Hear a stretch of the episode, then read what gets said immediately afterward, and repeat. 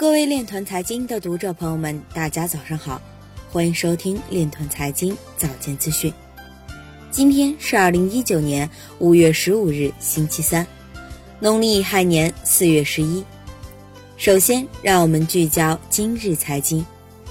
美国 SEC 高官表示，监管机构愿与当地加密以及区块链行业进行互动。澳大利亚咨询公司将为矿业板块发行2.5亿美元数字证券。广东省法院院长表示，大力探索区块链等高新技术在政法工作中的应用。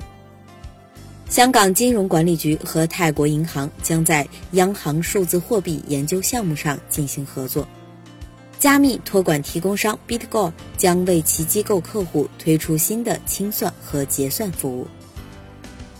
金山云发布第一季度财报，加速探索区块链等技术与云计算的融合。华阳联众将加强区块链等相关工具的研发。美国国会议员表示，拜托美国证券交易委员会让市场监管加密货币。大鸿飞表示，NEO 将拿出一亿美金支持生态发展。OK 战略副总裁徐坤表示。关注主流币与平台币补涨机会。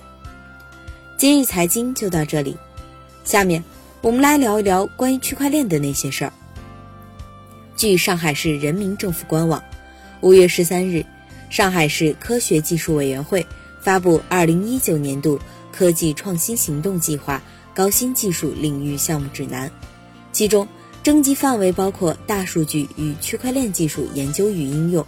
研究目标包括突破区块链关键技术，鼓励相关行业开放应用场景，推进区块链技术的落地应用示范。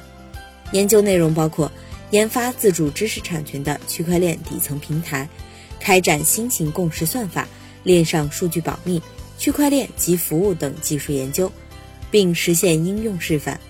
研究高效安全的数据实时上链技术，在金融保险、食品溯源。供应链领域开展区块链技术应用示范，并形成商业模式。